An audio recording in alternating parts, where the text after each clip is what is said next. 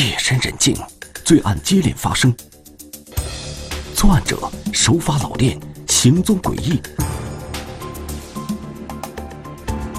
警方该如何分辨口罩下的神秘面容，追踪雨伞下的模糊身影？口罩和雨伞，天网栏目即将播出。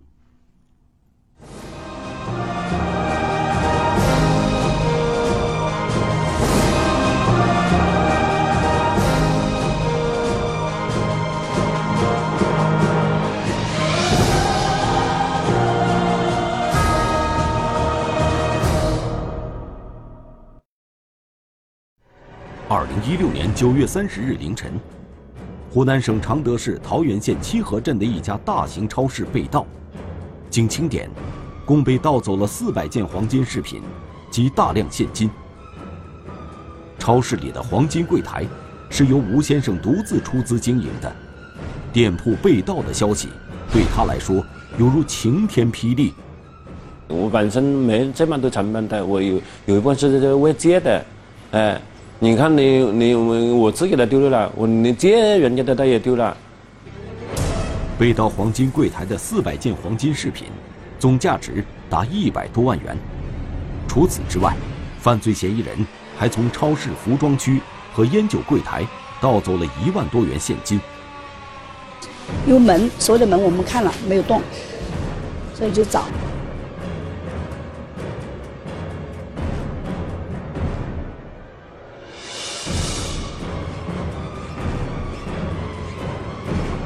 早就发现那个在那个百货区那里天花就有个洞，货架上面有这个攀爬的痕迹啊，有这个鞋印啊，就是灰尘擦拭的痕迹都有。超市里的货架高矮不一，可唯独犯罪嫌疑人攀爬的这排货架是距离房顶最近的。他从房顶上打洞，位置为何能找得如此之准呢？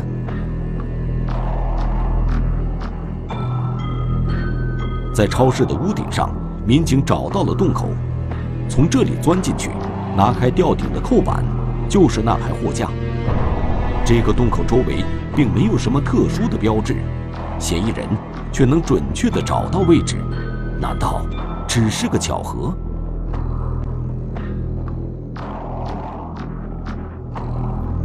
由于案发的夜里下过雨，屋顶上留下了犯罪嫌疑人清晰的足迹。循着这些脚印，民警又意外地发现了另一个洞口。两个新鲜、新旧新鲜程度差不多，公布是一样的，嗯，所以我们确定是一次一个同一个人一同一个完成的。尤其跟那个混着的钢筋，混着的钢筋呢，它下去不方便；再一个就是，可能是他带的工具啊，也不能够对这个钢钢筋来进行处理，它不好下去。警方发现的第二个洞口，显然是犯罪嫌疑人最早实施作案的地点。嫌疑人为何在这里打洞？回到超市，民警发现，这个洞口的下方，竟是服装区唯一的一个试衣间。它仅仅是有这么小的一块区域，它为什么又正好是找到这个口子那里呢？这么大一块面积，有一两千个平方。他难道就找到这个警戒还不足一平米的地方，找了一个洞口呢？你对这个房屋的内部结构不是很熟悉的话，你在外面啊没有光线了，又是那么一个晚上啊，你能够找找准就肯定找不准。通过犯罪嫌疑人留下的足迹，民警发现，他从洞口下到货架，然后进入超市，依次光顾了服装区、烟酒柜，最后到达黄金柜台，路线非常清晰。这个窃贼究竟是谁？超市内部安装有十几个监控探头，可是当民警准备调阅案发当晚的监控录像时，却发现系统全部失灵了。连接那个那个主机啊，狙击和那个摄像头之间的那个那个线路，他都把它全部拔掉了。民警在烟酒柜台的货架上。发现了攀爬的痕迹，而监控主机就隐藏在吊顶上方的夹层里。就是因为看不到，我们才是感到就是对这个非行为感到非常奇怪，就是因为你看不到，但是他又他又只但是嫌疑人他又是一些犯罪分子，确确实实又爬上去了。民警根据现场遗留的足迹，大致刻画出了犯罪嫌疑人的体貌特征。这鞋的这个价格也不贵，就是在这个呃几十块钱的四五十块钱这么一双的鞋。这个穿这个鞋的年龄呢，年龄段不好确定，他又，但是他一般也是就是年轻的不会穿，就是他也是就是呃年龄层次稍微大了一点的。警方分析出，犯罪嫌疑人在逃离现场时还利用了一辆平板车，并根据他攀爬的高度判断。嫌疑人的身高应该在一米七左右。根据已经掌握的线索，警方感觉到他们遇上了一个狡猾的对手。犯罪嫌疑人对整个被盗现场的外围也是相当的熟悉，他并不仅限于被盗地点的卖场的内部和屋顶，他外面的进出口路线都已经完全设计好，所以说。叫做处心积虑的做了这起案子。民警进一步勘查时发现，犯罪嫌疑人是从超市南侧的一户民居攀爬上来的。南边的时候有一个居民户，他的屋后头，这个超市的墙边上有一块砖，就是说有一块砖这么是已经偷出来的，这个嫌疑人就从这个一块砖的这个地方爬上去的。这是一户民居的后院，犯罪嫌疑人想要上到超市的房顶，必须要穿过一道非常狭窄的夹缝。所以说，在这个夹墙之间有这个大量的擦拭痕迹，就是衣服的擦拭的这个都有很多痕迹，我们都看到了擦拭痕迹、踩踏痕迹，只是我们就判断这个人这个人应是从这里进来，然后从这里出去的。这条夹缝的宽度。只有三十八厘米，而且外面堆满了杂物，十分隐蔽。这个太熟悉了，这个这种夹墙夹缝之间能够呃上超市顶的这个案例是非常奇怪，我们当时的感觉呃非常震惊。这个出入口的周围没有监控探头，但如果有人想要进入这片区域，也只有两条路可以走。民警以超市监控被破坏的时间为基准。扩大范围搜索之前的监控，寻找一个身高在一米七左右的中年男性。大家连续工作了三天三夜，可结果并不理想。那个照到那个巷口的范围大概也就是，应该是能够照到一个人走过去的话，应该就是一条能够把腿部给照出来，上身都看不见。又加上是晚上，那边基本上是那那那个方向基本上全部是黑的。在这种情况下，民警根本无法通过体貌特征锁定犯罪嫌疑人。但即便如此，他们还是细心地发现，在零点零五分，曾有人快步走进了这条巷子。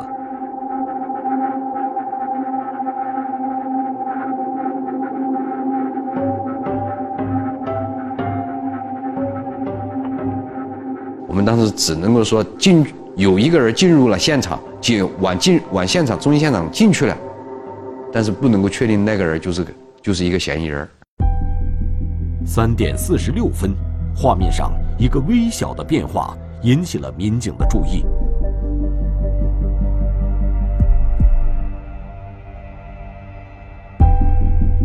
画面上有一个晃动，对这个晃动呢，我当时进行了一下处理，当时处理了一下呢。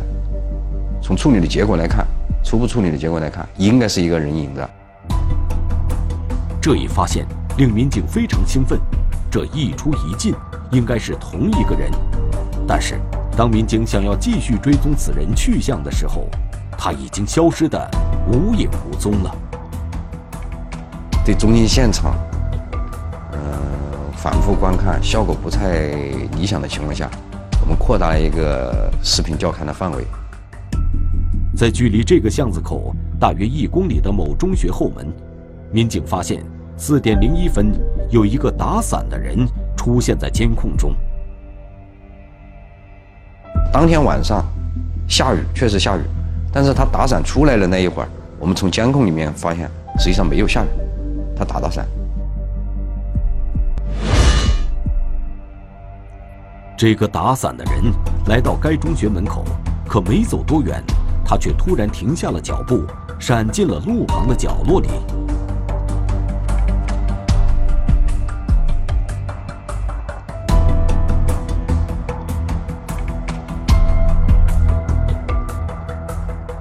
经民警调查，该男子躲进去的角落有一家早餐店，而一分钟后，打伞的人就从早餐店旁出来，蹑手蹑脚的又原路返回了。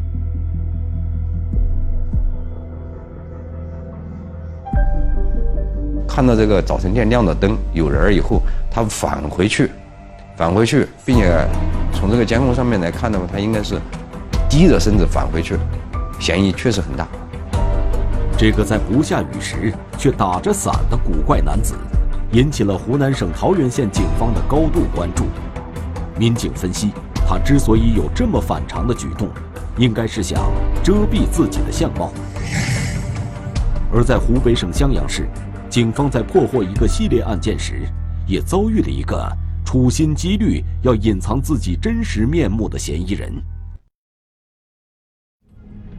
深夜时分，多家典当行遭遇贼手，损失惨重。蒙面男子频频作案，手法老练，行踪诡异。警方该如何揭开这个神秘盗贼的面纱？口罩和雨伞，天网栏目正在播出。这是一段案发现场保存下来的监控录像，事发地。是湖北省襄阳市樊城区的一家典当行。二零一七年三月二十七日凌晨一点五十二分左右，监控里出现了一名男子，他戴着口罩，背着背包，在人行道上从北向南行走。反常的是，过了几秒钟，这名男子突然折了回来，来到典当行门口，试探了一下大门，然后从北边离开了。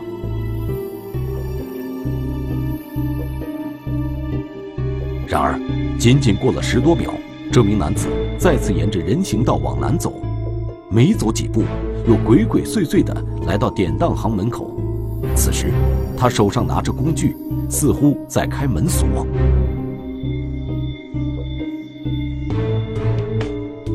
这名戴口罩的男子反复两次来到典当行，为什么突然离开呢？原来，此时路上有一辆出租车经过。每当车辆进入的时候，嫌疑人做胆战的回避；一旦车辆离开，嫌疑人又很从容地走到案发现场，开锁。尽管费尽周折，这名男子仍不死心。几秒钟后，他又出现在典当行门口，而这已经是他第五次来到这里了。这次，他很快将门锁打开，并迅速进入了室内。这名男子进入典当行后，打开手机电筒，在里面四处翻动。几分钟后，已经得手的盗贼走出了典当行，离开时还不忘将房门锁好。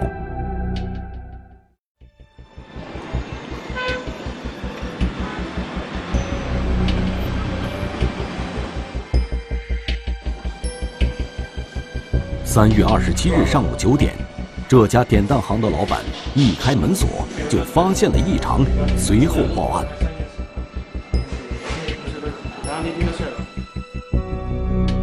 然后锁，前天晚上回去锁的不一样，右心锁嘛，锁走的时候锁的最紧了嘛，过来的时候有两节没锁，我就我就看被开过了。经过典当行老板清点，犯罪嫌疑人盗走银行卡多张。并将银行卡里的现金取走。进来的时候就抽屉翻了，抽屉动了一下嘛，然后上面有几个包没有了，就是我的卡包没有了。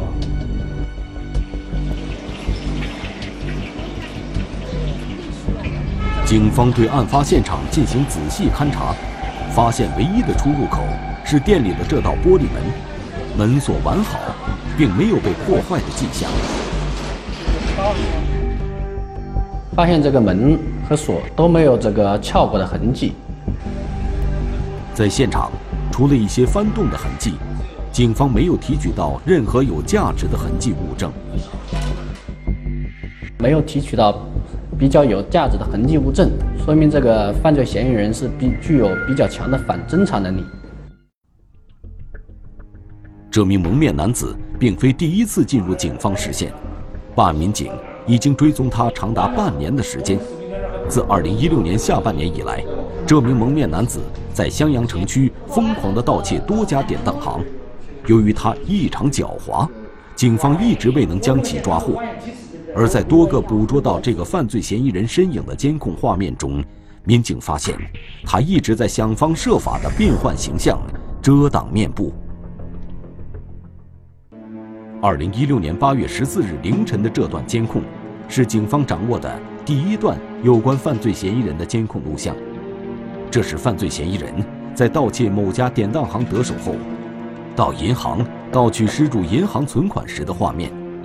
可能是手边没有口罩，监控中他戴着一副眼镜，用一张面巾纸夹在眼镜框下挡着脸，让人无法看清他的面部特征。就是我们分析，应该是这个因为初次作案，或者是就说是临时起意啊，干嘛的，他没有进行这个前期的对有作案工具啊，还有一些一些东西进行就是准备。二零一六年十一月一日凌晨两点五十四分左右，犯罪嫌疑人又一次来到某家典当行行窃，这次他戴上了黑色的口罩，穿着风衣，只用了短短二十秒左右的时间。就将典当行的门锁弄开了。二十秒钟能够开锁，我都认为他应该是作案次数不少了。因为如果说你第一次开锁，那么时间肯定很长，因为你不断的要尝试。二零一六年十一月二十日凌晨三点四十分左右，这名犯罪嫌疑人同样是戴着黑色口罩，穿着风衣，爬进了一家典当行，而他作案时。也表现得越来越老练。嫌疑人呢，在现场停留的时间也比较长，好像就在自己家里一样的随意翻动，直到达到目的为止。这名男子在典当行里翻找了半个多小时，找到了银行卡，在对现场物品进行还原后，他才离开了现场。在多个案发现场。警方都没有提取到有价值的痕迹物证，而在作案及取钱过程中，犯罪嫌疑人均进行了伪装，特别是戴着口罩遮住自己的面部，这让警方的追踪变得十分困难。到了二零一七年初，犯罪嫌疑人越来越猖狂，并且作案呈周期性，每隔二十到三十天就会作案一次。因为每一次作案就是基本上金额在一万块钱、两万块钱左右。应该是把钱花完了以后，然后没有钱用了，他继续想利用这种这种作案方式来进行那个啊搞钱。警方将所有案件的线索汇聚到一起，希望能从中找出犯罪嫌疑人的漏洞。经过串并以后，这个做的案子多了，犯罪分子肯定会留下一些蛛丝马迹，给我们留下一些破案线索。民警首先从监控录像入手，对案发现场及其附近的监控录像进行全面排查。我们调取的有用视频，我们都达到三百多集那无用的视频就是一个天文数字。经过大规模的视频排查后，警方终于发现，二零一七年三月一日凌晨三点四十五分左右，一辆出租车。停靠在襄阳市樊城区清河路附近，从车上走下来一名年轻男子，戴着黑色口罩，其衣着体貌特征与警方一直追踪的犯罪嫌疑人十分吻合。下车后，这名男子走街串巷，不断变换路线，过了二十多分钟后，才来到典当行作案。确认犯罪嫌疑人是乘坐出租车作案后，警方进行了大规模的走访排查。很快，一名出租车司机反映了一个重要情况：二零一七年三月一日凌晨，他曾经载过一个乘客。当时，这名乘客戴着黑色口罩，上车之后才取下。警方根据这一线索，很快调取到沿途的抓拍照片，终于发现了这名男子的真实面貌。追踪大半年的典当行盗贼，终于露出了庐山真面目。非常之高兴，因为这个案件不断的在追踪中陷入困境，多次就绝望，但一次次又给我们了希望。特别是这一次，应该说给我们是莫大的鼓舞。口罩遮脸，蒙面男子究竟是谁？全面追踪。作案者的真实面貌终于暴露。晴天打伞，意外出现的夜行人究竟来自哪里？疑点重重，一闪而过的灯光给侦查破案带来希望。口罩和雨伞，天网栏目正在播出。湖北省襄阳市警方通过对案发现场及周边监控录像的全面梳理。终于发现了犯罪嫌疑人比较清晰的面部图像，案件侦查取得重大进展。而湖南省常德市桃源县警方在侦办百万黄金饰品被盗案时，也通过监控找到了案件的突破口。民警调阅了大量监控，终于在超市旁边的一个巷口发现了一个可疑的黑影。十五分钟后，在一公里外的某中学后门。一个举止怪异的打伞人出现在他们的视野中。我们自己模拟做这个步行测算，这个时间就应该是步行速度能够正好到达这个正中学的这个时间。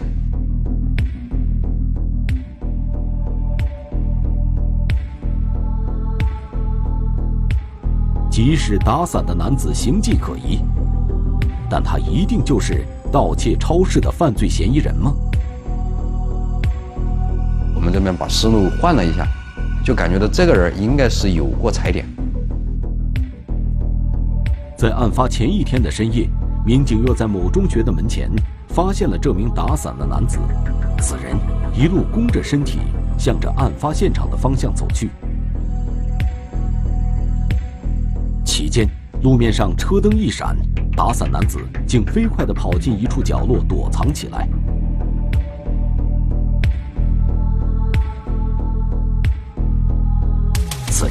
经过该中学的后门，最终来到了超市背后的巷口。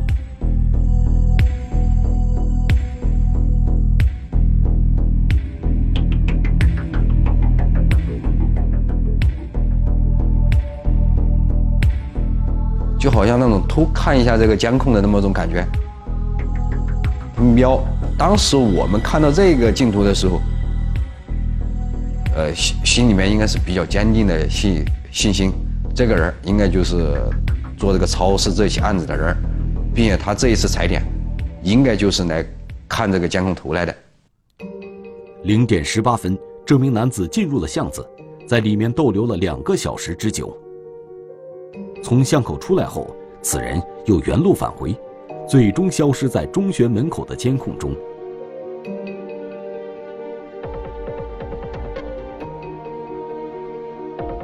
这组视频的出现，终于将打伞男子与案发现场联系在了一起。此人具有重大作案嫌疑，可他究竟是谁？民警还注意到，男子从早餐店折返后，曾躲进一个角落，然后就消失不见了。男子究竟去了哪里？民警反复观看这段视频，突然，一个微小的反光引起了他们的注意。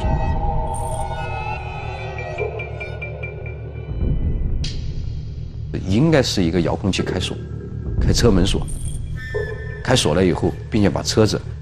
好像从哪个位置给挪出来，挪出来的这个灯光又打又又打在这个车身上面了。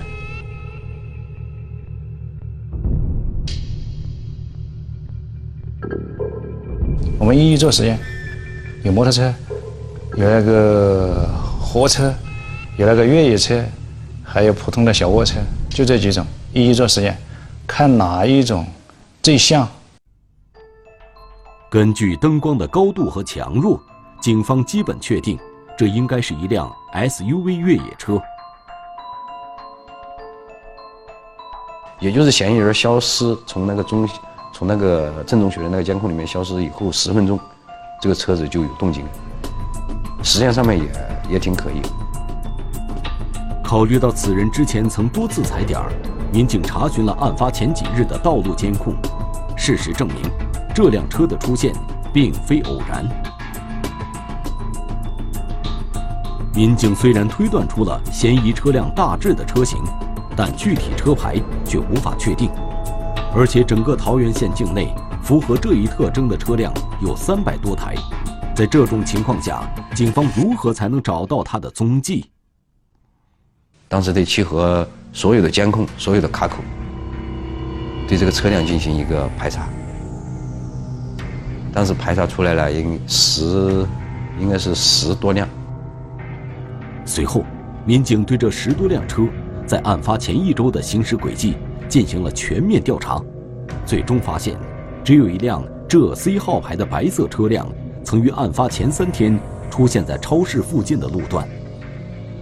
我们有一句话就是，他最想隐藏的东西，应该是真实的东西。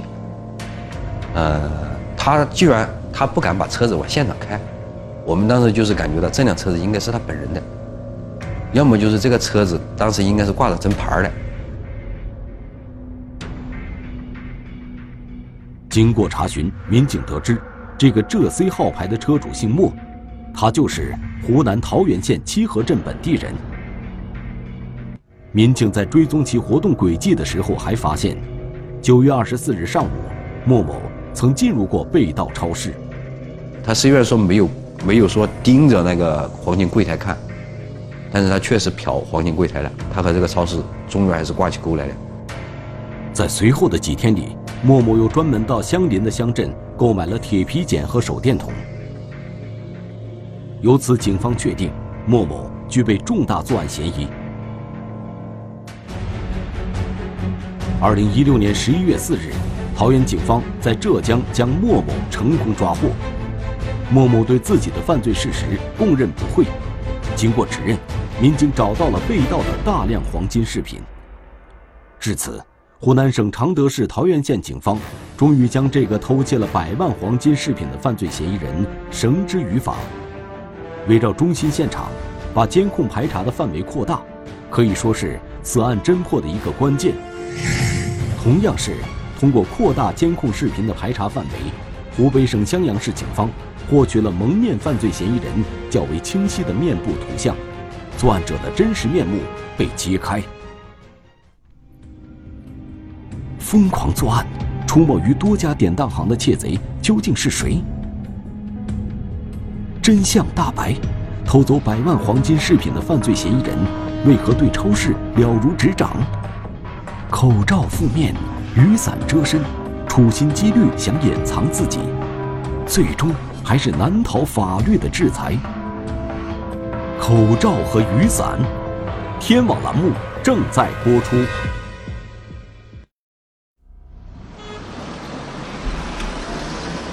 湖北省襄阳市警方在获取作案者的面部图像后，一路追踪，最终根据其下车的地点判定，他活动的区域。应该就在襄阳市襄州区。随后，警方加大排查力度，广泛发动社区居民对犯罪嫌疑人的照片进行辨认，最终，这名男子的身份被确认。这名男子姓程，湖北省襄阳市襄州区人，无正当职业。二零一七年四月十九日，警方在一家网吧里。将犯罪嫌疑人程某抓获，并从其家中搜出了作案工具以及被盗的黄金饰品等赃物。抓到以嫌疑人抓到以后呢，和我们想象那种大盗和的那种其他的这种盗窃嫌疑人，看上去还有本质上的差异。看上去这个人呢，还彬彬有礼的样子，也上看着像一个文弱书生的样子。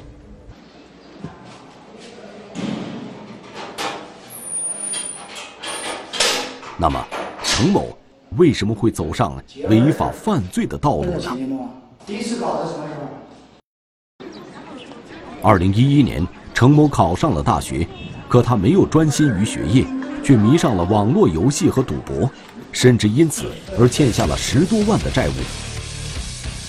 毕业后，程某工作不到一年就辞了职，之后就整天泡在网吧，以提供游戏代练为主要生活来源。对于父母的劝诫，他不理不睬，说我天天玩啊什么的，然后也就说也想找工作啊，等等，纷纷的上班什么的。但那个时候那段时间是听没有听不进去的。然而，光凭替人打游戏，程某不能养活自己，于是他又狂热地研究起了彩票。把所有的钱都花在了买彩票上，希望能中大奖。最多的一次，一天花了一万多。就是他这种心态，就是想就是一夜暴富的心态，这种赌博的心态在里面，嗯，然后就是后来发展到入不敷出，然后就是，呃，就是想一些歪门邪道啊，进行进行这个买彩票。不仅没有给程某带来预期的收益，反而让他入不敷出，更加拮据。这时，程某便动起了歪心思，想到了通过技术开锁进入典当行，盗窃银行卡和其他贵重财物。由于不少受害人缺乏防范意识，把密码写在银行卡的背面，程某的盗取屡屡得手。从第一次作案时的心怀忐忑。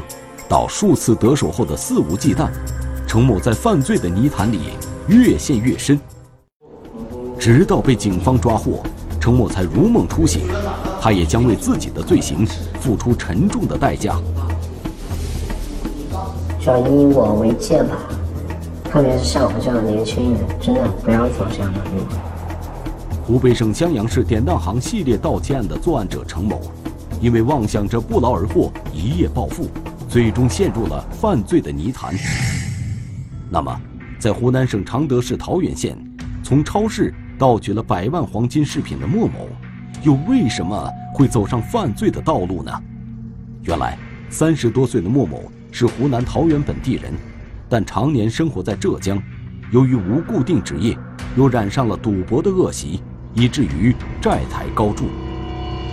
把钱输掉了之后呢？